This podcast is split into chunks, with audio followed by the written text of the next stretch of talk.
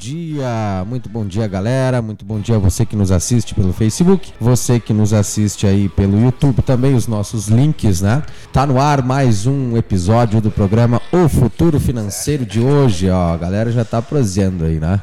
Bom dia a vocês, então, galera. Tá aí no ar o nosso podcast hoje, né? Nós vamos falar sobre sobre será que é o fim das corretoras de criptomoedas? O que vocês acham, né? Primeiramente, bom dia aí, gurizada medonha. Fala, Ronaldo Boeira, bom dia. Bom dia, bom dia a vocês que nos acompanham, que nos assistem, nos escutam e que vão nos escutar pelo Spotify. Muito bom dia, bom dia, Márcio. Fala, Márcio. Bom dia, galera. Bom dia, Fernando. Bom dia, Ronaldo. A todo mundo que está aí com nós e quem vai estar também no futuro. A você do futuro que está chegando agora, seja bem-vindo. Dá uma mexida aí no microfone, cara, pra cima aí, porque tá meio baixo aí, o volume tá... Aqui agora fica melhor. Não, não veio. Ih, eu acho que É, não deve veio. Decreto do Alexandre Moraes, não é? Hã? Ah, pode falar essa palavra aí, Ah, né? agora veio. Agora Ui, sim. Dá bom, ui, dia, dá bom dia de novo aí. Então vou dar bom dia de novo a todo mundo que está nos escutando aqui. Bom dia, Fernando. Bom dia, Ronaldo. Bom dia a você do futuro que vai chegar para nos escutar agora. Então seja bem-vindo. E a gente vai falar hoje sobre alguns mercados aí, né, Ronaldo, que estão bem animados, bem agitados, tanto no tradicional quanto na criptomoeda. E bora para mais um programa. Ou- Então, vamos começar então, porque queria terminar ali, desculpa Não, te não, interromper. Segue o baile, segue o baile. vamos dar aquele giro de notícias aí do mercado financeiro. Ronaldo, bora lá. Vamos lá então, né? Falar um pouco desse mercado que é muito feliz de estar falando sobre esse mercado triste. Não, eu, eu falo feliz pelo seguinte fato. Eu avisei, né? Foi avisado a todas as pessoas aí. De quem nos escuta, quem está com a gente aí há mais tempo, a gente avisou que o mercado realmente ia reagir se fosse anunciado ah, ali na, na PEC de transição, se fosse anunciado o Haddad como ah, o agora ministro da da Fazenda, né? Ministro, Ihu! ministro, ministro da Fazenda. Cara, o que o que tem de bom nisso? Pro mercado nada, tá? O mercado não gosta desse tipo de notícias. A a gente, o, mer- o investidor não gosta de instabilidade. O investidor gosta de fato, né? De, de algo concreto, de alguém que vai continuar o trabalho que estava sendo bem feito. E não vai ser o que vai acontecer. E com isso, né? A gente tem aí nossa bolsa ontem, no, no, no dia de ontem, fechando aí com 1,70 de queda, tá? Isso não é tão ruim o quanto não possa piorar ainda. Não é tão ruim ainda, tá? Porque nós temos acima dos 100 mil pontos ainda, nós temos 103.540. Porém, todavia, tem o dia de hoje aí que promete muitas coisas. Hoje a gente tem decisão de juros nos Estados Unidos, a gente tem ah, a gente tem estoque de petróleos nos Estados Unidos, tá? Então a gente tem aí ah, empresas, né, brasileiras lá fora que o- ontem foi um ontem foi um foi um dia bom para os americanos, né? Em torno aí a Nasdaq aí estava subindo 1. 1.3, né? A bolsa da tecnologia. Então isso fez com que ah, a parte lá dos Estados Unidos ficasse com, a, com, com uma, uma boa visão que os juros podem dar uma segurada, tá? Porque o Jeremy Powell deu uma, deu uma entrevista, né? E ele falou que vai tentar segurar os juros o quanto era para era para ter mais uma mais uma mais um aumento aí de em torno de 2% de, de juros. Ele vai dar uma segurada, ele vai segurar e aí os investidores, aí os investidores se animaram lá nos Estados Unidos e ontem foi o mundo inteiro praticamente em alta, só o Brasil em queda porque a gente tá, a gente sempre estava isolado de uma forma boa, né? do mundo, mas agora a gente está de uma forma ruim, realmente essa PEC da transição está dando o que falar. Mas o que acontece também? O mercado reagiu, depois ah, no finalzinho do mercado ainda deu mais uma puxada, né? Porque ah, foi nomeado aí o mercadante para o BNDES. Aí quem, quem conhece né, a forma do mercadante trabalhar, eles simplesmente abriram as porteiras aí do BNDES para fazer ah, exploração aqui no Brasil para empreender fora do país. Né? Mas isso ainda não está 100% concluído porque eles não estão no poder ainda. Né? Ainda eles não estão no poder. Então isso a gente, vamos, vamos supor, pode haver qualquer, pode haver mudança aí para frente. Mas no mercado cambial, a gente pega um dólar aí em alta aí ba- trabalhando em 5,31, tá? 5,31. Quem gostou da época que a gente trabalhava com o dólar lá 5 e 4, 5 reais. A gente chegou a trabalhar com ele a 4,96. Tá? Esquece, isso aí não é difícil de acontecer novamente aí. E a notícia que vem repercutindo muito forte no mercado aí é, é que o Haddad também ele quer fazer coisas aí dentro da, do mercado que que investidor de pequena renda não vai poder mais investir dentro da bolsa de valores. Isso é o que ele falou, não é não são palavras minhas, são palavras de Haddad, tá? E, uh, lá fora também hoje tem a decisão de vai a, a Cristina a Cristina Krishna não, não. Não? Essa, a Cristina. A, a presidente do Banco Central Europeu. Me fugiu agora. Ah, eu esqueci o nome dela. É, mas é a Cristina. é a Cristina Lagarde. Uh, ela vai ela vai ela vai falar também hoje tá então ali por torno das duas, duas da tarde eu acho que ela pensou vou falar às duas da tarde porque o Jeremy Powell ele, ele é um cara que não gosta de dizer que hora vai falar mas Sempre, se você pegar ali no mercado e botar calendário econômico, né, que é um site grátis que você pode ver o calendário econômico, ele vai, ali vai aparecer um horário que, o, que vai ter discurso do presidente do Banco Central. Mas nunca é no horário que ele está marcado ali. Tipo, eles têm uma prévia de, dos horários que ele fala, mas nunca tem um horário concreto desse louco falar. Então ele pode falar a qualquer momento, ele pode entrar ali e dar uma. Isso é, isso é ruim para os mercados, né? Que às vezes, tipo, quem tá. Pessoas normais, que nem nós, estamos operando e aí acaba que podemos levar podemos levar uma, uma na cara, né? Uma, uma rasteira, na não, verdade. É, não é essa a palavra que eu ia falar, mas não vou falar também a palavra que eu ia falar. então a JP Morgan eleva as projeções de minério para 101 dólares, né? 101, 101. Eu estava dando risada aqui por causa que é, é, essa notícia, essa notícia aqui, ela repercutiu de uma forma positiva nos Estados Unidos e muito negativa para nós tá? Que é a JP Morgan aumentando aí a, a sua a, a, eleva a sua projeção de minério para 101 a tonelada, 101 dólares a tonelada, 101 mil dólares a tonelada em 2023 e reitera vale como top pick. O que, que quer dizer isso? Fala, fala mais pertinho aí do Mickey. Top pick, o que, que quer dizer isso? Márcio que é do inglês. Fala aí, Márcio. O que, um, significa top pick? Eu quero fazer um parênteses antes, Ronaldo, da, dos comentários. A gente já chega na JP Morgan. Vamos começar do começo do giro de notícias. Porque, cara, uh, vamos falar da Haddad primeiro? Podemos? É, vai, antes de vocês começarem, quero só mandar um abraço aí pro Marcelo Genin, né? Mandou buenas. Vão, Salve, vão, vão roubar o gado lá da fazenda. Grande Marcelo, tá? Nossa audiência. Prossiga aí, gurizada. Tá, não. A JP Morgan colocando a Vale como uma das melhores escolhas, isso é, é normal, né? A gente tá vendo aí, a, a Vale ela é uma público-privada, né? O lucro é público, o prejuízo é privado. Não, perdão. O lucro é privado, o prejuízo é público. Mas é, em tradução literal seria a questão de ser melhor escolha, né? O que, mas o que mais eu acredito que as pessoas do nossa terra tupiniquim estão de olho aí é justamente num cara que em 2009 escreveu um livro chamado Em Defesa do Socialismo, que foi uma releitura dos 150 anos do Manifesto Comunista de Karl Marx, que, por sinal, é um dos, um dos filósofos que essa, é, é, é, essa pessoa iluminada chamada Fernando Haddad, ou Haddad, ou Vulgo Post, seja como você queira chamar ele, é, ele, ele disse claramente que uma das referências econômicas dele é o Karl Marx. E para quem não sabe quem é Karl Marx, para quem é agnóstico para essa pessoa, Karl Marx foi um cara que foi, ele era filho de burguês, filho de, é, de um dono de fábrica, que nunca trabalhou na vida, tinha é, tempo é, pra, livre, tinha uma barba grande, é, era usuário de drogas. Eu não estou falando de, de, de é, estudante universitário de hoje, tá? Eu estou falando do Karl Marx, lá de anos atrás. As pessoas só fazem cosplay do Karl Marx hoje, né?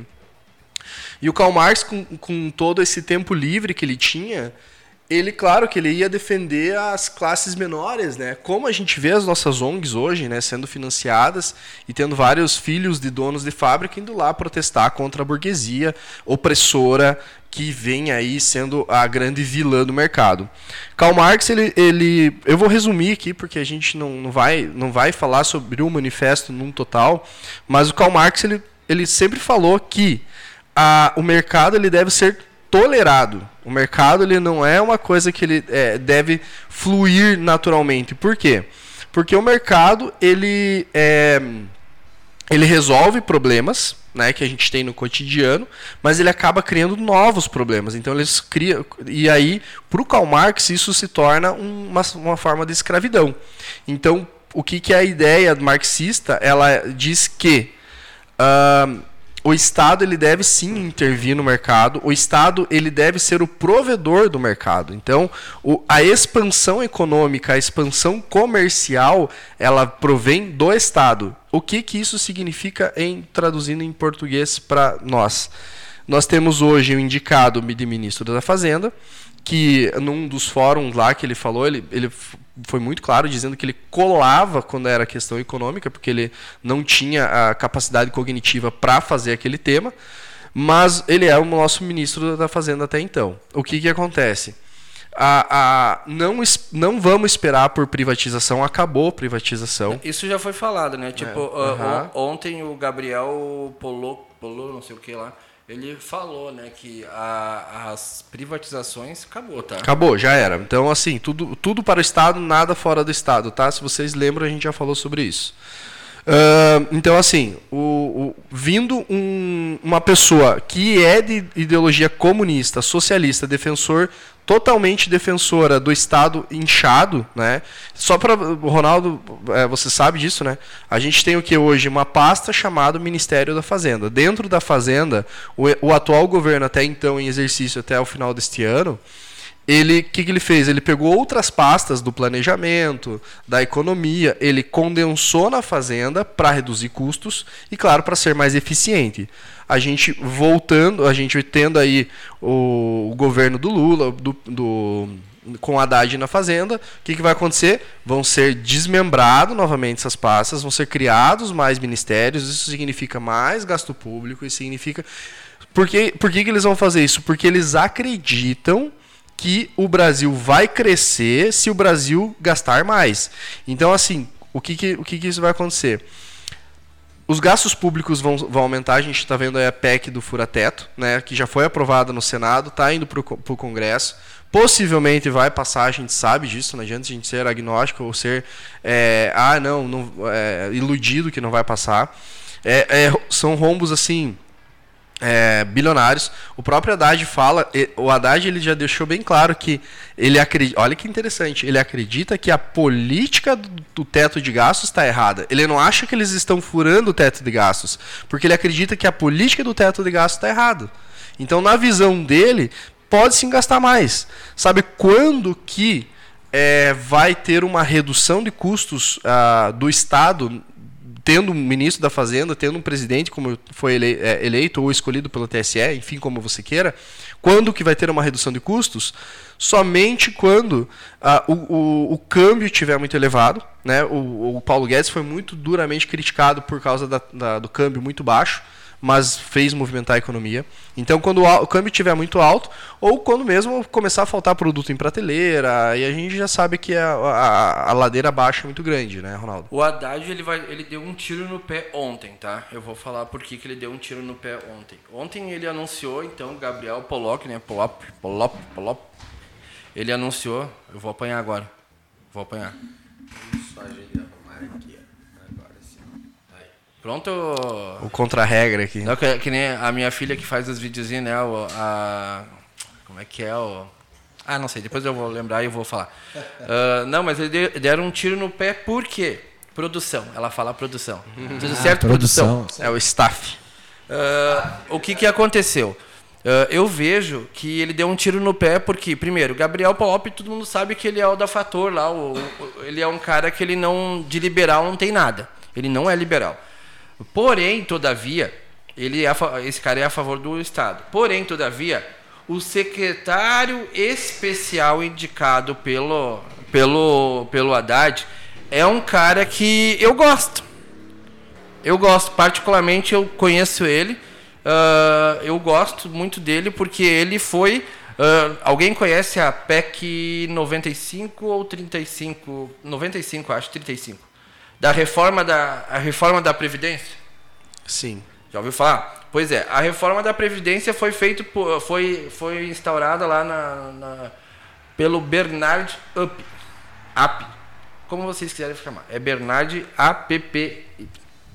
Aí o que, que acontece? Esse cara foi indicado como secretário especial do Haddad. E aí, quando tu bota um cara que já está pensando, olha só, já está pensando na reforma tributária, ele está preocupado com as dívidas públicas, uhum. né, do Estado. E aí já vem de encontro o negócio. Cara, ele vai bater em cima dessa PEC fura teto, porque não, tipo, não, primeira coisa, ele não vai aceitar. Mas é... entendeu? É, vamos, vamos supor assim, tá, tudo bem, é, tudo é comprável, tudo é, tudo, tudo faz parte do sistema. Sim, beleza. Só que eu acho que assim, ó, vou, vou dar um exemplo. Quando o Paulo Guedes veio para ser ministro ali, uh, ministro da Economia, ele era o cara que largou o seu, a sua vida, né, para vir assumir essa bomba, tá? Fez um baita de um trabalho. Cara, o Bernard, ele não precisa disso também.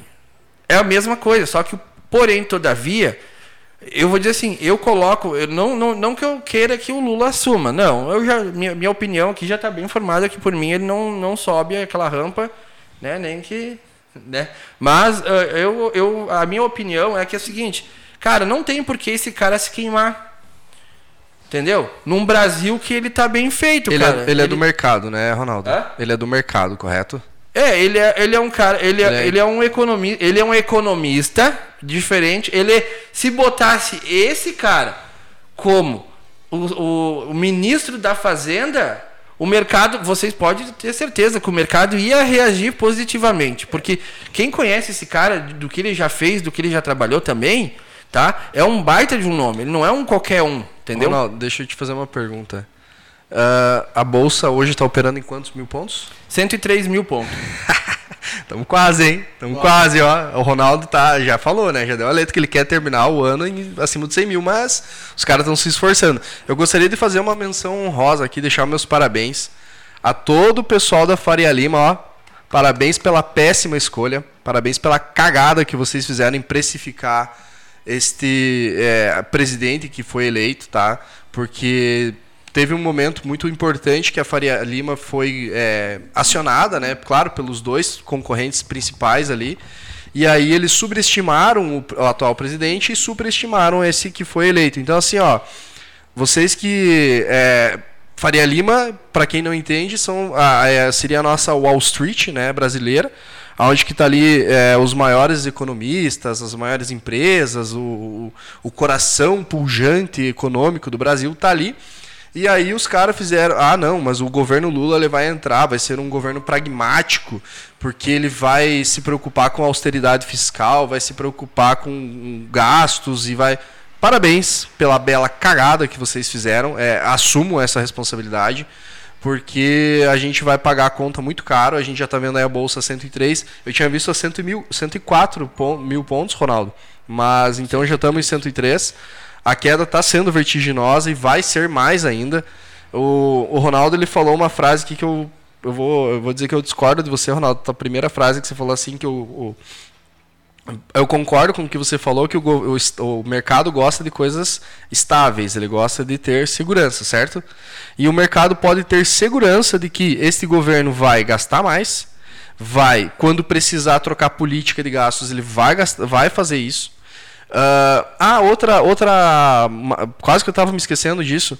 Mais uma das falas do nosso querido é, ministro da Fazenda, que é o seguinte: ele, uh, não só ele, como o nosso, vamos falar também, o nosso é, presidente do BNDES, que já defendeu uma coisa que tem dado super certo na Argentina, né? A gente sabe, é, inflação de 90%, né? Deu super certo, uh, que é o congelamento de preços, né, Ronaldo? Então, nosso mercadante é a favor do congelamento de preços, uma vez que os vilões da economia são os empresários que estão ali produzindo. Então, o Estado tem o dever moral de entrar, de agir, de congelar preços. Assim, ó, é só notícia boa. É só notícia boa. Para quem não mora no Brasil, talvez seja notícia boa. Eu tenho falado que aqui eu vou ser, eu sempre esse programa aqui eu vou vir, tá, defender minhas minhas opiniões, minhas uh, o que eu penso, mas eu também tenho que fazer uma análise uh, de negócios, uma análise tipo mais voltada para o lado econômico e mostrar pelo menos a, a, a, a luz no fim do túnel. A gente, o Márcio ele fala de uma, de uma forma geral, eu falo de uma forma direcionada econômica, tá? Então o que, que, eu, o que, que eu falo? Se existe alguma barreira que nós possamos, uh, vamos dizer assim, se segurar nela, está nesse, nesse cara que eu acabei de falar, tá? Nesse, guardem esse nome, Bernard App, tá? Guardem esse nome, que esse pode ser o cara, vamos supor assim, que vai sempre tem um contra, né? A gente viu no governo Bolsonaro que ele escolheu pessoas para estarem do lado dele que traíram ele, certo? Né? É, não, não dá para dizer que não, que não, né? É, exatamente. Tem, vamos supor, vamos dar um exemplo muito claro que seria o braço direito do Bolsonaro. Sim. Né? Sérgio Moro. Por quê? Porque os dois são, são liberais, né? O Sérgio Moro nem tanto.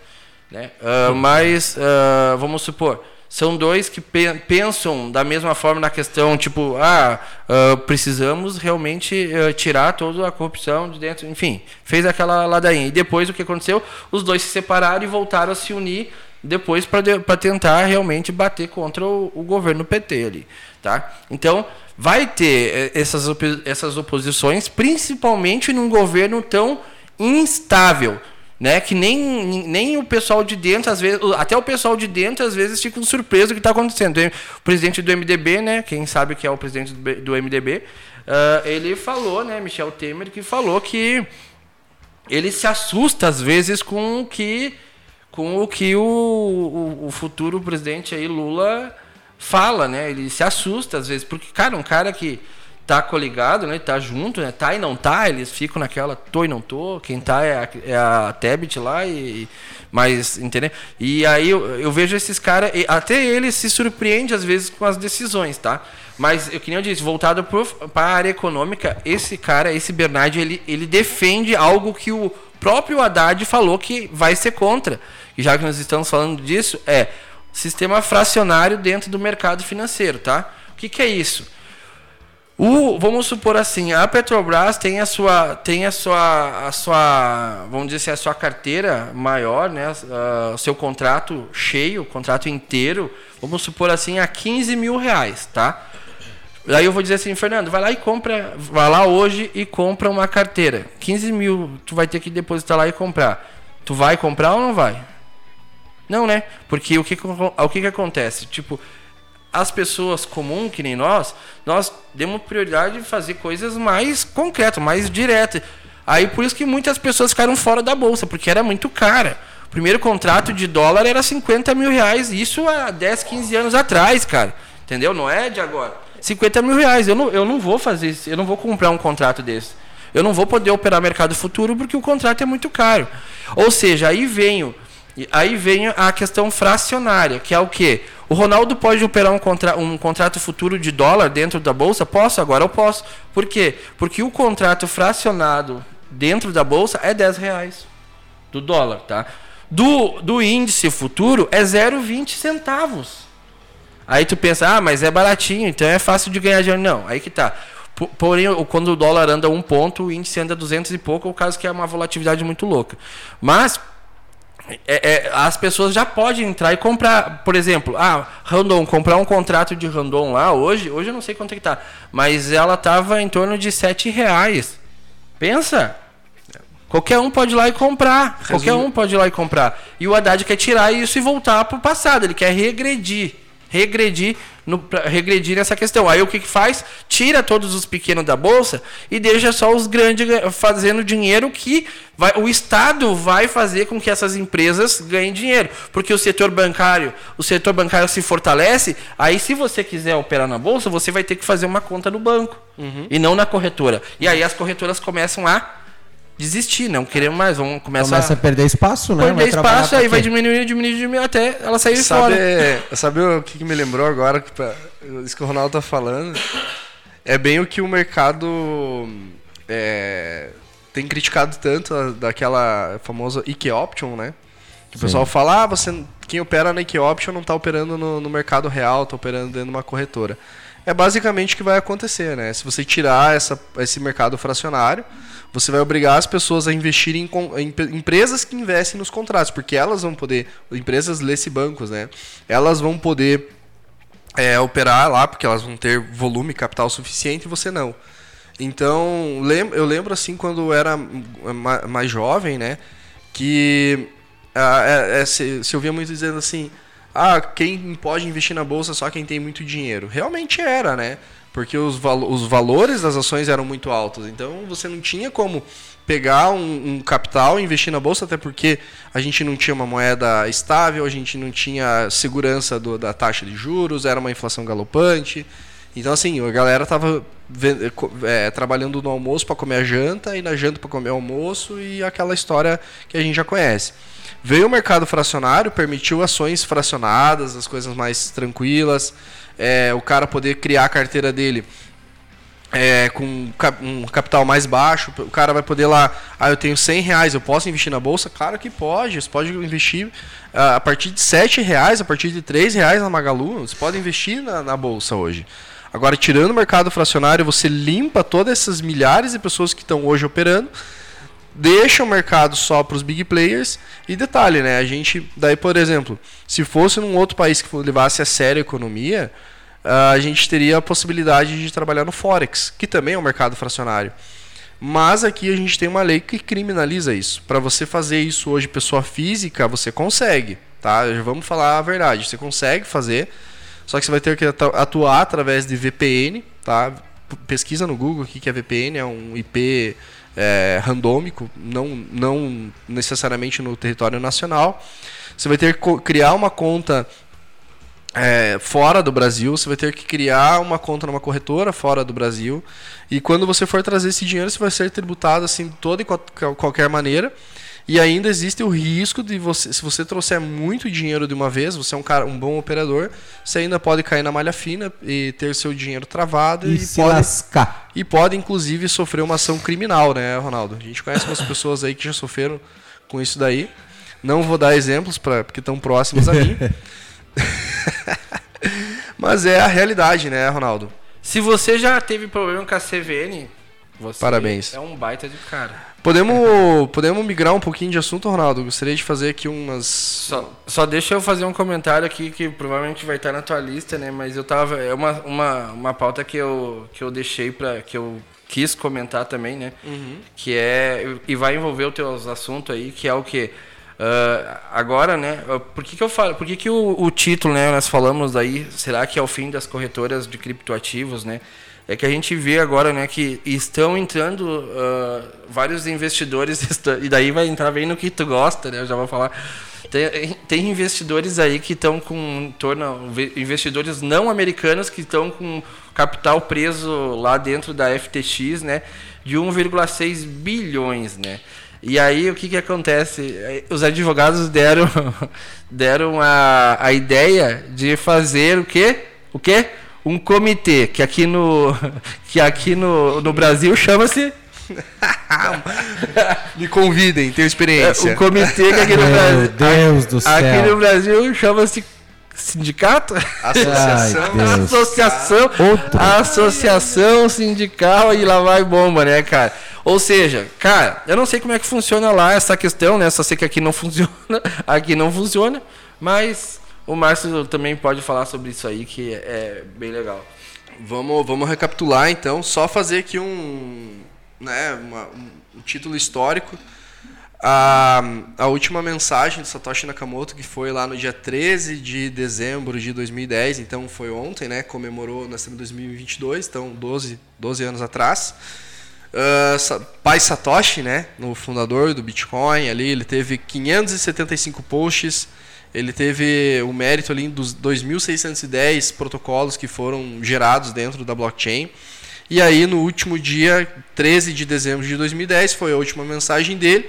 E ele deu, deu adeus ao mundo e nunca mais retornou, né?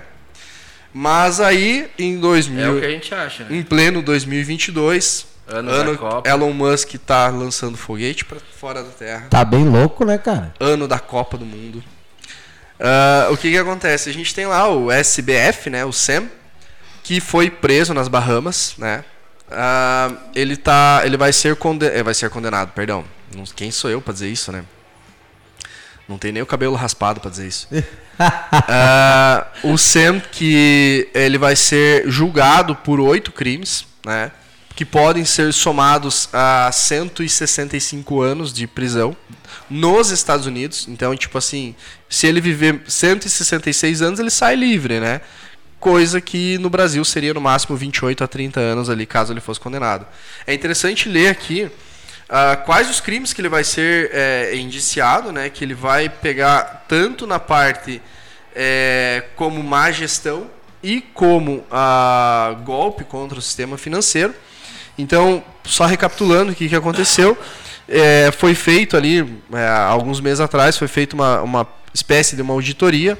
Essa auditoria indicou que a, a solvência da FTX, que era a terceira maior corretora do mundo, ela não existia, uma vez que ele pegava os ativos dos clientes e investia e pagava nos FTX tokens, né?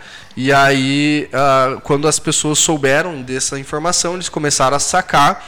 Supostamente, se ela tivesse a, a, a liquidez que ela dizia ter, o que, que ia acontecer no máximo? As, empre... as pessoas sacariam seu dinheiro, ele somente sairia do mercado futuro, mas a FTX continuaria de pé. O que, que aconteceu?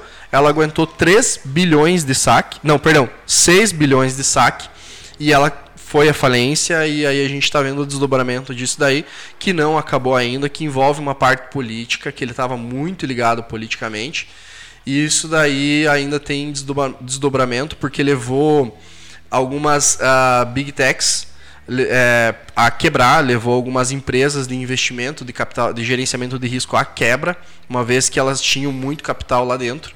E então, ali como o Ronaldo falou, 1,6 bilhão travado e, cara, vai receber no dia que Santo Agostinho. Isso é né? uma, né? Uma, É, é um- uma empresa, né? É um, é, mas é um panorama, né? Porque tem um reflexo de efeito cascata muito grande isso daí. E aí agora o que, que acontece? A gente vê a Binance, ou Binance, né, para os nossos tupiniquins, também sofrendo com esse, ah, com esse food, né, que é o medo do investimento, aonde que ela já ela fez uma auditoria ah, que constatou que ela tem 101% de solvência, Porém, as pessoas estão pedindo a auditoria da auditoria. E aí que a porca torce o rabo, né? Então, a a gente vê ali na Binance a, os ativos USDC, que, que é um token, um token, é, uma stablecoin, perdão, que eles estão congelados. Então, quem tem é, o USDC na Binance não está conseguindo sacar. Segundo o CZ, é por motivo que ele estava alavancado no mercado futuro. E isso daí não, não, não tem como tirar agora, porque senão vai prejudicar a operação. Tem, como diz, o direito da dúvida, né? Mas o que, que acontece? Lembrando, a, a FTX aguentou 6 bilhões de saque e quebrou. A Binance hoje já está batendo 3 bilhões de saque. Isso, aí as pessoas perguntam muito, né? Diz, ah, mas vocês estão falando, né? Que é o, Marco, o Márcio puxou da Binance, né? Ah, mas vocês estão falando isso, e como é que. Qual é que é só baseado em, em. Como é que é? Estatística e coisa assim? Não. Se você pegar nas últimas duas semanas a BNB, a principal moeda da Binance, né? A BNB, você vai ver uma queda, uma queda de 5%. 5%. 5%. Ou seja, não é normal. Nada. Vamos, é- a BNB é uma moeda para ser a moeda mais estável da Binance. E ela nunca vai cair tipo em torno de 5%. Se tá caindo 5%, é aquela coisa, alguém sabe de alguma coisa que, né, que foi lá e o que que ele fez? Liquidou a fatura. E aí essa queda aí na, em uma semana, né? Bota aí, tu bota uhum. uh, no mês para tu ver, ela já caiu um pouco mais. Mas a gente percebe porque numa semana ela deu uma puxada de 5% e isso foi muito visível. Vários, vários comentaristas aí já estão falando sobre essa queda da BNB. Hoje ela recuperou já 2,40, mas, mas ela tem uma queda de 12% ainda para recuperar, ou seja, está muito forte essa queda, entendeu? Então, a gente costuma dizer, né? Uh, hoje uh, a, a, não existe nada tão grande que não pode romper, que nem a gente, a, a, gente percebeu, né, da FTX e agora estamos falando da Binance. Daí tu diz, então é o fim das criptomoedas, que onde vai ser negociado as criptomoedas? Eu digo não, você tem várias outras formas, tem as, as corretoras descentralizadas, tem outras corretoras descentralizadas que vários economistas cripto, né, que a gente costuma falar, eles estão indicando pessoas para ir para as corretoras descentralizadas. Existem as carteiras que são suas, que você tem os loginhos e as, as senhas que são tuas. E então não é o fim, é, é só mais uma etapa, porque a gente. A, qual é que é o objetivo da cripto, do criptoativo? A descentralização. Se tu vai investir numa FTX ou numa Binance, eu não estou fazendo apologia contra a Binance, não, jamais isso. Mas se você tem uma corretora que a FTX e a Binance que praticamente estão, estão, estão se transformando em bancos uhum. de cripto, né? Que estão as taxas já estão perto dos bancos, aí tu volta pro pro normal que não, não tem nenhuma diferença. Aí você vai numa Nubank e compra criptomoeda na Nubank, que é a mesma coisa. Exatamente, entendeu? a diferença, ó, agora o Márcio falou uma coisa legal. Qual é é a diferença da Nubank e da Binance? A, na Binance tu pode ir lá e tu pode tu lá comprar o ativo né? Uh, Bitcoin. A, a, Nubank, tu vai comprar o que eles disseram que tu vai ter que comprar. Então é eles que compram lá, uma fração da fração da fração. Só tem uma correção, porque quando você compra de dentro da Binance, você pode até comprar o ativo, você coloca ele na tua carteira, mas ele não é teu. É o que é, é o que está acontecendo. Vou dar o um exemplo agora da USDC. Para quem tem o USDC, né, que é um dólar stable, né, dentro da, da, da, da rede que está dentro da sua carteira, da sua cold wallet, hot wallet, seja o que for, sua carteira que está no aplicativo ou no famoso pendrive, né, da Trezor, da Nano, qualquer que seja, uma Ledger, enfim, uh, você consegue transacionar ele tranquilamente, você consegue mandar, receber o SDC tranquilamente, exceto o, aquele teu USDT que está dentro da Binance, porque ele está congelado. Então hoje a gente está vendo o efeito manada eu não acredito que esse efeito manada vai parar tão cedo, principalmente na Binance. Ela está sendo testada a solvência dela eles, e vai continuar sendo testada a solvência. É aquela história: tudo que não mata fortalece. Existe a possibilidade da Binance ser solvente? Existe. Se ela for solvente, meu irmão, te prepara para uma das maiores empresas do mundo, tá, tá aparecendo agora. A gente está vivendo no mundo do mercado cripto hoje a oportunidade da nossa geração. Não vai ter um outro momento que o Bitcoin vai cair tanto quanto está caindo agora. Porque agora está sendo limpadas as principais, gente. Nós não estamos falando de corretoras que estão surgindo ou de pequenas corretoras. Se você entrar no cointrademonitor.com.br, você vai entender o que eu estou te falando. Lá tem listado pelo menos 20 exchanges nacionais que estão trabalhando no mercado nacional, mas a solvência dela é baixa. É, comparado com Binance e com FTX, ela é baixa, pequenininha. Então, nós estamos falando das principais que estão sendo testadas agora. E no caso da Binance, que ela ainda tem a expectativa de sair desse rombo, se ela tiver a solvência que ela diz que tem, cara, ela simplesmente ela domina o mercado de uma vez por todas. Porém, se não tiver, aí o CZ vai ter que é, não vai dar para fugir para as Bahamas porque ela é extradita, né? Vai ter que procurar um país que faça um acordo melhor. Agora, o que eu quero trazer também dentro disso, dentro desse cenário da, de, de, a, que está acontecendo, é que é, aquele famoso, eu, eu, sempre costumo citar o food, né? Que é o que? É a insegurança do investidor em relação ao mercado que está inserido. E aí você pega o CEO da BlackRock, que é a empresa de 8 trilhões de dólares, né, que a gente já falou dela aqui esses dias, que ele está falando para sacar o seu dinheiro da Binance também. Então, é, é difícil você dizer deixe seu dinheiro lá. Eu sempre defendi aqui e continuo defendendo que exchange não é carteira, uh, banco, o dinheiro não é teu também. Então, isso eu não estou falando com base no achismo, estou falando porque é a realidade. Então, se você tem interesse em investir em criptomoeda, invista dentro da tua carteira, compre direto de um P2P, pode comprar no exchange, pode, mas coloque na tua carteira.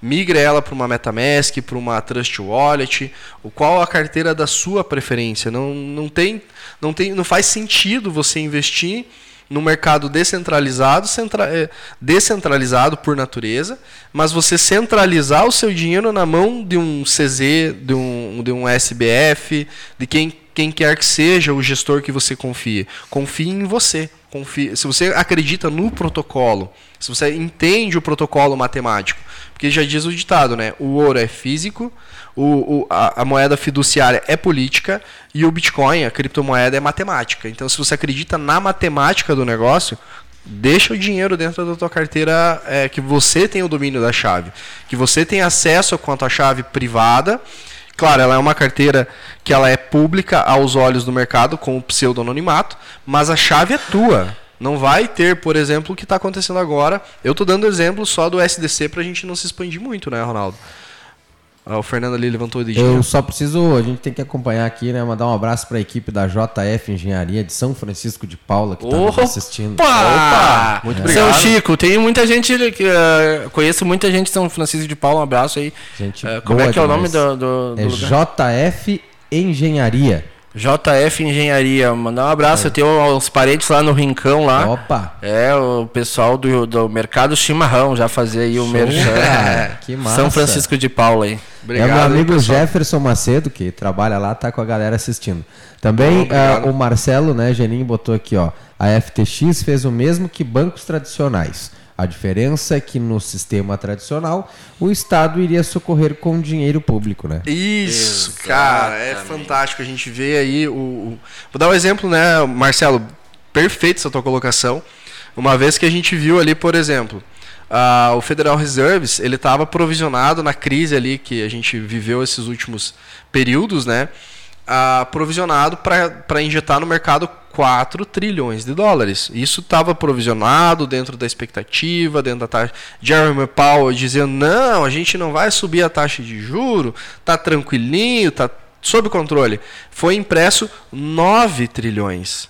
Então foi impresso o dobro e mais um pouco. Né? Para quê? Para socorrer.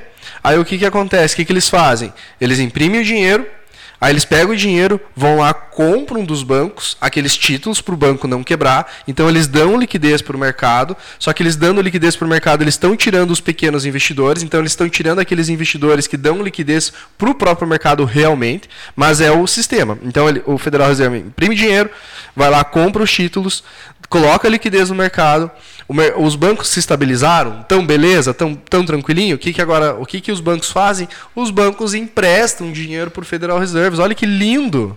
Olha que lindo que é, é, é fantástico isso. O que, que você precisa de uma impressora, gente? Tá? Você liga a impressora lá, deixa imprimir dinheiro, não tem problema, a gente paga depois. É, é o que eu já falei aqui outras vezes, né? É, quando as pessoas perceberem que a dívida pública de qualquer país nunca vai ser paga, elas vão começar a questionar o dinheiro. Né? A gente tem aqui no Brasil aquela regra dos 25%. Né? Então, todo banco ele é obrigado a manter 25% de liquidez dos seus ativos. A, a, a FTX, a, a Binance mesmo, elas estão sendo testadas a 100%. Se tivesse a mesma regulamentação que existe para os bancos, para as corretoras de criptomoeda, talvez a FTX estaria aí. Eu acredito que o, SBF é um baita de um pilantra, só quero deixar bem claro isso. Não estou defendendo a regulamentação ou a falta de regulamentação. Eu acho que o cara agiu na má fé, foi um baita de um pilantra, pegou, fez um sistema do dinheiro fácil, uma vez que o mercado quando está aquecido é legal, cara. 13 anos que você pega de investimento, só crescimento exponencial, cara. Moeda que cresceu muito, moeda que quebrou, quebrou, parabéns, mas você não coloca todo teu, todos os seus ovos numa cesta só. Só que daí o que, que acontece? No primeiro teste que você dá dentro de uma corretora, é, é a, a, a, colocação do Marcelo cabe muito bem. Experimenta hoje, pessoal, pensar o seguinte.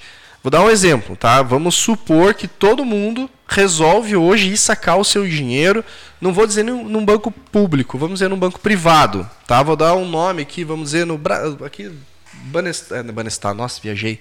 é, Banrisul, por exemplo, estou dando um exemplo, tá? O que, que vai acontecer? Legalmente falando, ele é obrigado a manter 25% de, da, de reserva. O que, que vai acontecer? Vai chegar nos 25%, ele vai dizer, acabou, não tem mais saque. Aí o que, que ele vai fazer? Ele vai recorrer para o Banco Central e vai dizer, ó, tá todo mundo querendo sacar aqui, me ajuda. E aí o banco vem, talvez injete, talvez não injete, depende também, não quer dizer que é obrigado, né? Mas normalmente ele vem, injeta dinheiro novamente naquela instituição, as pessoas se acalmam, ah, eles deram dinheiro, olha, eles tinham dinheiro. Eles não tinham dinheiro, eles pegaram lá no, no pai deles. É o, que, é o que o Federal Reserve fez com essas instituições e salvou elas. A diferença para as corretoras de criptomoeda é essa, eles não têm essa, esse, esse pai garantidor, é no peito o negócio. Então, assim, não estou defendendo a FTX, como eu falei, eu acho que ele é um pilantra. Existe o direito da dúvida? Existe. Ele vai ser julgado, vai ser condenado se ele tiver que ser. Porém, uh, a, a, diferença é essa. O sistema ele é pronto para salvar os seus. E quem não é dos seus, vire-se como puder, né, Ronaldo? Então a gente vê aí um, um mercado é, correndo para as colinas. Uh, muitos, assim, eu não vejo um influenciador do mercado dizendo deixe seu dinheiro em corretora. Então, todo mundo dizendo para sacar. Isso aí, o que, que acontece? Cada, cada vez mais vai testar a solvência, né? É isso aí. E uh, vamos dizer, existe né, um, um, limite estipulado pela corretora que ela vai, ela vai trancar o pé, que nem o Márcio falou. E no trancar o pé é onde a, começa a acontecer o quê? Começa a acontecer o que aconteceu com a FTX, bloquear as contas para não sacar mais. E já se encaminhando, não sei, né, já se encaminhando para o nosso final aí. É, já se encaminhando para o nosso final aí, eu não posso deixar de trazer uma, uma, umas curiosidades aí do mercado, né? Que o nosso glorioso Elon Musk, né? Acaba de perder, acaba não, foi ontem isso, né? Acaba de perder o trono, né? De homem mais, mais rico, rico, do, do mundo, mundo, né? Perdeu para Olha só, que interessante, né? Trouxe dois Bernard. Hoje, agora estou trazendo mais um Bernard. É o Bernard Arnault. Acredito que seja isso. Ele é um francês, é um cara. Arnaud. É francês? Arnaud. Arnaud. Arnaud, achei que tu tinha falado alemão. ele é um francês que ele era dono de empreiteira. E aí, um certo dia, ele acordou e disse: Não quero mais ser dono de empreiteira e vou vender artigo de luxo e pegar e fazer isso e vai dar muito dinheiro. E aí as pessoas dizem: Você é louco, você é retardado, né? E aí o retardado hoje é o cara mais rico do mundo, né? Eu estava lendo um pouco, eu não conhecia, pessoalmente eu não conhecia esse esse uh, Arnaud, esse Arnaud, Bernard Arnaud. Arnold. Arnold. Isso. Ar... Não, ó, o é. Jefferson Macedo, show, cara, baita conteúdo, mandou aqui, ó. Show de bola. Valeu, Jefferson. Valeu, valeu, Jefferson. Então, essa, isso faz com que. Uh, mas teve um porquê disso, né? Por que, que o Elon Musk perdeu a, o trono? Ele simplesmente dissolveu a empresa, né? A... Ah, sim, ele começou a demissão em massa. E... É, ele dissolveu a empresa Bem dele, louco, né? Em né? vários outros negócios. A, a, a gente tá falando da, da empresa de, de avião sim, lá do... Sim, sim, Como é que é o nome do... da Boring. Não, a Boring não, é de túnel, né? Não, não, é a... É, a Boring SpaceX? É do... Acho que é essa Eu aí. acho que é essa aí. A Boring é de túnel. Isso é. aí. Então, a, a, gente, ele dissolveu essa empresa, então, ou seja, ele acaba abrindo mão de algumas partes e ele está focado, ele já falou, né, que a, o foco dele agora é ajudar a, a desvendar as mentiras do mundo, né? Nossa e, senhora, vai abrir o livrinho. É, e ele já começou fazendo isso, né? Quando é. tu abre, quando ele comprou o Twitter, ele botou, ele trouxe a, a público o que aconteceu nos Estados Unidos, né? Exatamente. E no Brasil também. E no Brasil também, mas mais a, a finco, mais a fundo, ele foi nos Estados Unidos. Então, sabe, eu queria deixar, queria deixar uma sugestão para nós. É, tu falou sobre Twitter, tu falou, so, a gente fala normalmente sobre rede social. Uh, eu não sei, lembrando vocês que semana que vem é o último programa do, do ano de 2022, né? Sabemos. É, e a gente retorna no dia 18, tá? Então, assim, ó, é, pro próximo programa, o último, vamos, vamos uh, ir mais a fundo sobre, às vezes, aqueles deslizamentos de dados que, que né? Eu acho que é importante a gente falar isso, né? Tu tá querendo que a gente. Não, é que. Tá querendo colocar na reta. Não, é, não, não. É que ele não, não aparece na câmera, daí é fácil. É que nós né? não temos dinheiro. Quem quiser nos ajudar a comprar uma É câmera aí, ó, uns equipamentos, a gente, tá aí, sabe que é galera. isso. A gente sabe que é Não, verdade. aparecer bilhete. ali, cara. ó. Não, é verdade, porque a gente já teve do Facebook, da, da Meta, né? sigam Esse lá no. de dados, sigam é lá no, no Instagram lá, Fernando É. Machado. Isso Vocês vão aí, conhecer o arroba- cara, arroba- o cara por trás das câmeras aí. que ele bota a gente aqui falar, é tudo, tudo vem dele, a gente não sabe nada. Ah, sim, a gente é uns é. Eu, fantoches. tenho aqui, eu, eu fico lendo aqui no celular. sei. que A gente é, um- Eu a gente é uns fantoches aqui. Fala isso. Não, eu acho que o que que, o que, que é esse assunto assim da. da ah, perdão, eu sempre esqueço ali o nome do, do, do sistema que a gente usa, blockchain, né? Isso. É, o que, que ela pode ela pode ajudar né, né, nesse sentido de vazamento de dados? Eu acho que eu acredito que Pode, sim. Então tá, beleza. Eu quero. Senão tu eu vai quero dar só- spoiler eu quero- demais aí, Eu parceiro. quero só fazer um comentário Pois sobre. não, a gente está aqui encerrando o nosso penúltimo programa, então. Penúltimo, Nosso cara. penúltimo Eu programa. não tenho nem da- ideia de quantos a gente já fez. Mas tá, tá legal, né? Tá- o tá- conteúdo tá tá, ótimo, ficando cara. afiado, a gente tá indo bem. Eu só tenho um receio, porque é o seguinte, né? Receio é o quê? Eu sou pai de família, todos aqui temos Sim, nossas famílias. E a gente sabe que já foi declarado que a partir do ano que vem, a principal meta né, da comunicação do, do, do governo, que se o querido lá Nine subir a rampa, né? Que a gente não quer que ele suba ah, vai ser a o controle das mídias. Né? Então a gente aqui ainda está falando livremente primeiros 100 dias. dos primeiros 100 dias, exatamente. Nossa senhora. Então a gente está fazendo o quê? A gente está fazendo o nosso trabalho enquanto a gente pode.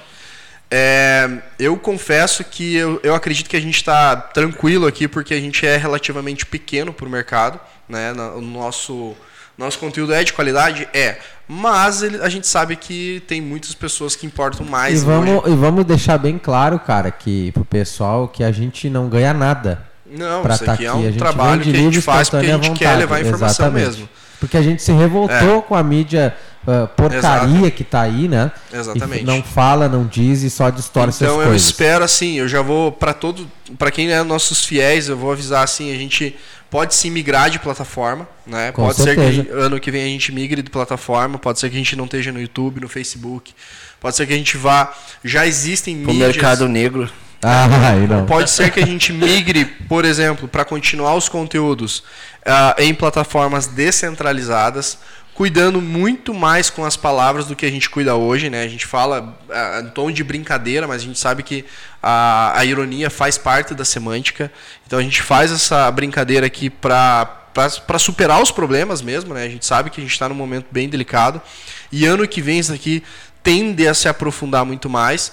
Então, assim, ah, possivelmente eu acredito que a gente vai migrar assim para outra plataforma, para outras plataformas no ano que vem, para continuar o conteúdo até o momento que a gente receba uma intimação ou comece a ser. Então vamos que a gente seja preso. Eu não queria dizer essa palavra. Mas, cara, É, não é adianta o- fugir da realidade. A, a gente já quer deixar bem claro que a gente já tirou no, no discordar aqui. Se tiver alguém responsável para ser preso, vai ser o Márcio, porque O ele já Márcio. tem cara de marginal. né?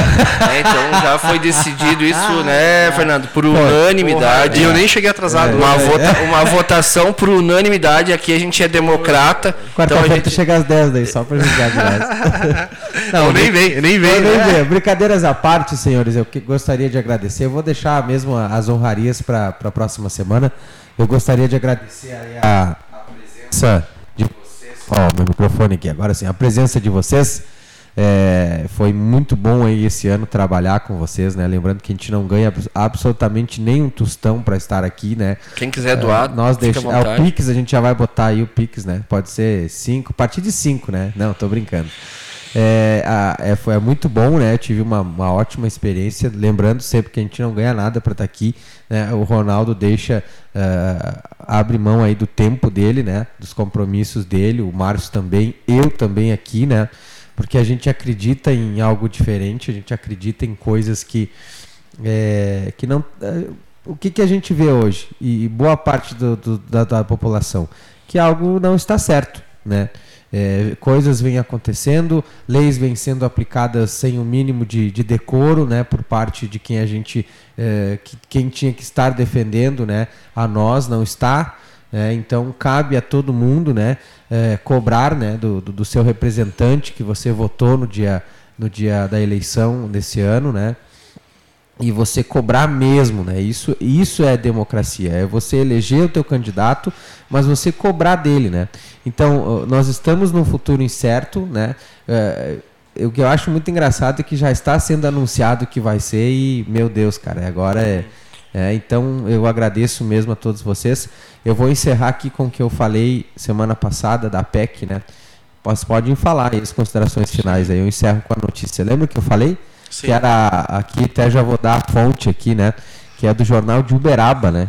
Que só para vocês terem uma ideia, isso foi foi postaram dia 3 de dezembro, né, às 9 horas e 7 minutos, muito bom, muito importante deixar aqui a, a, a fonte, né, mas é a PEC da mordaça objetiva blindar político corrupto. Essa é uh, o título do, da notícia, uhum. enquanto vocês prosseguem. Uh, a minha, a minha, eu só quero deixar aí, agradecer aí todo mundo aí. A gente vai realmente entrar num período novo.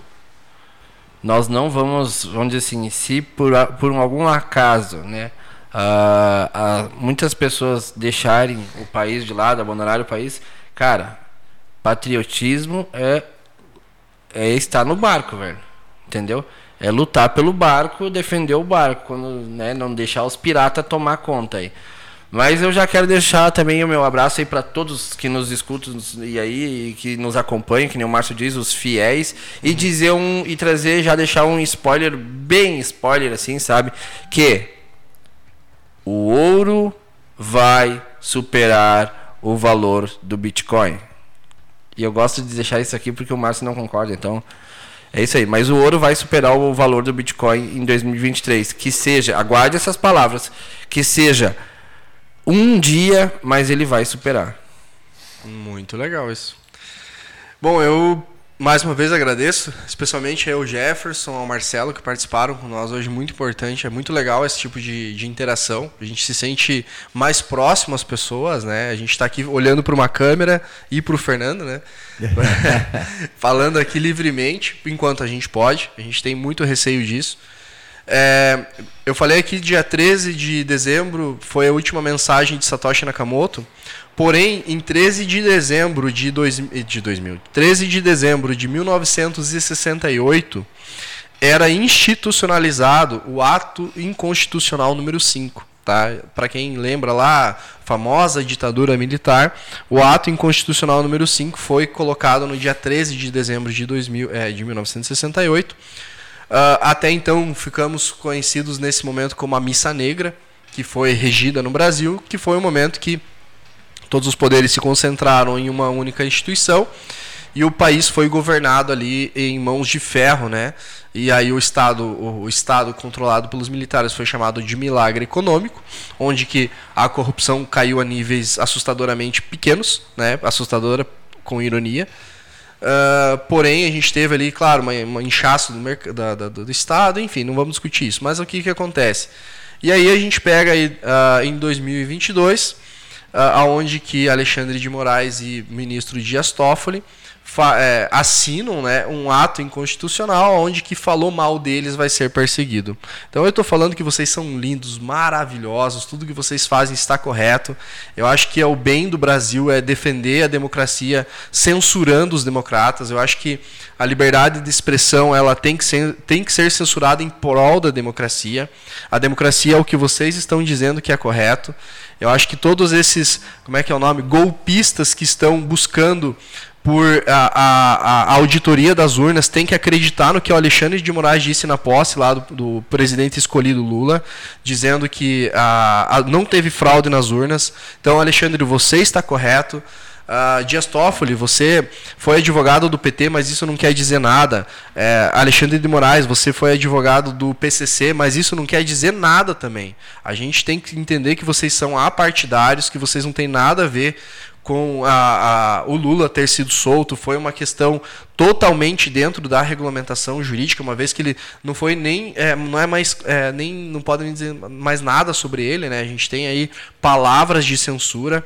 Então assim, isto é democracia. Parabéns, a gente vive assim, ó, a, a, a, nossa Constituição de 1988 está assim, ó, sendo regida, está sendo cumprida. Parabéns aos ministros da STF por uh, seguirem a Constituição, fazerem valer, são, vocês são os defensores da Constituição, estão fazendo perfeitamente seu papel. Aos senadores também, que deveriam é, é, vigiar os ministros, meus parabéns, fizeram o seu papel perfeitamente, deixaram ah, os ministros no seu devido lugar, cumpriram o seu papel, e aos deputados também, né, que permitiram que o STF honrosamente uh, legislasse, legislasse, criasse leis para o Brasil é, eu acho que isso daí é perfeito para a democracia. A gente não precisa da tripartição dos poderes. Isso daqui é ridículo. A gente precisa sim de uma caneta na mão de uma pessoa, de um, um, um cara que não diz quem que vai ser os, os, seus ministros. Não precisa apresentar nenhum plano de governo, mesmo que isso seja inconstitucional, porque constitucionalmente vocês estão corretos. Eu poderia ficar fazendo essas considerações aqui por muito mais tempo, mas eu quero parabenizar a democracia brasileira e dizer que a gente vai continuar a nossa luta, não vamos nos acovardar. Uh, é o famoso custo que custar. Infelizmente, a gente está vendo aí uh, pessoas uh, sendo cerceadas, a censura correndo solta. E não sei, não sabemos qual é o final dessa história. O que a gente sabe é o que a gente pode fazer hoje. E o máximo que a gente consegue fazer hoje é levar essa informação para vocês. Eu espero que a gente possa ter contribuído.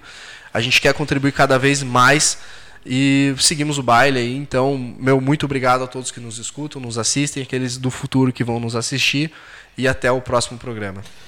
Beleza, então, galera. Lembrando, né, que sempre numa parceria de RR Assessoria e Treinamento e IRR Higienizadora, né, com a gente aí. Bom, gente, para encerrar então essa PEC aí é o seguinte, ó, a proposta de emenda apresentada no Senado, tá? Mas antes disso, só para lembrar vocês, que da autoria do notório Renan Calheiros, né? É, a PEC teve adesão, gente, de, acreditem se quiser, 33 senadores. Parabéns, até, parabéns. até, até o dia da notícia, né? Quase todos eles enrolados em denúncias de ladroagem, gente, de corrupção. Beleza. Então, essa proposta de emenda apresentada no Senado criminaliza críticas a políticos de má reputação e bajula os membros do Supremo Tribunal, né, o STF, atribuindo-lhes a competência para julgar crimes contra o Estado Democrático de Direito. Com a PEC, então, né, da mordaça, esses políticos querem circular sem o risco de serem xingados pelos cidadãos né, indignados, tornando crime, por exemplo, que os chamem de ladrão. Oh. Por exemplo, ainda que o sejam, né? E ainda que respondam por graves denúncias na justiça. Então, gente, esse, isso é o que nos espera aí por quatro anos. Agora são 10 horas e 11 minutos. A gente se despede por aqui. O nosso muito obrigado. Lembrando que logo mais o nosso programa estará disponível no Spotify, né? Isso se não censurarem o nosso canal. Até agora não censuraram, graças a Deus, né? Então, um forte abraço a cada um de vocês. Fique com Deus e quarta-feira que vem não perca o nosso último programa de 2022.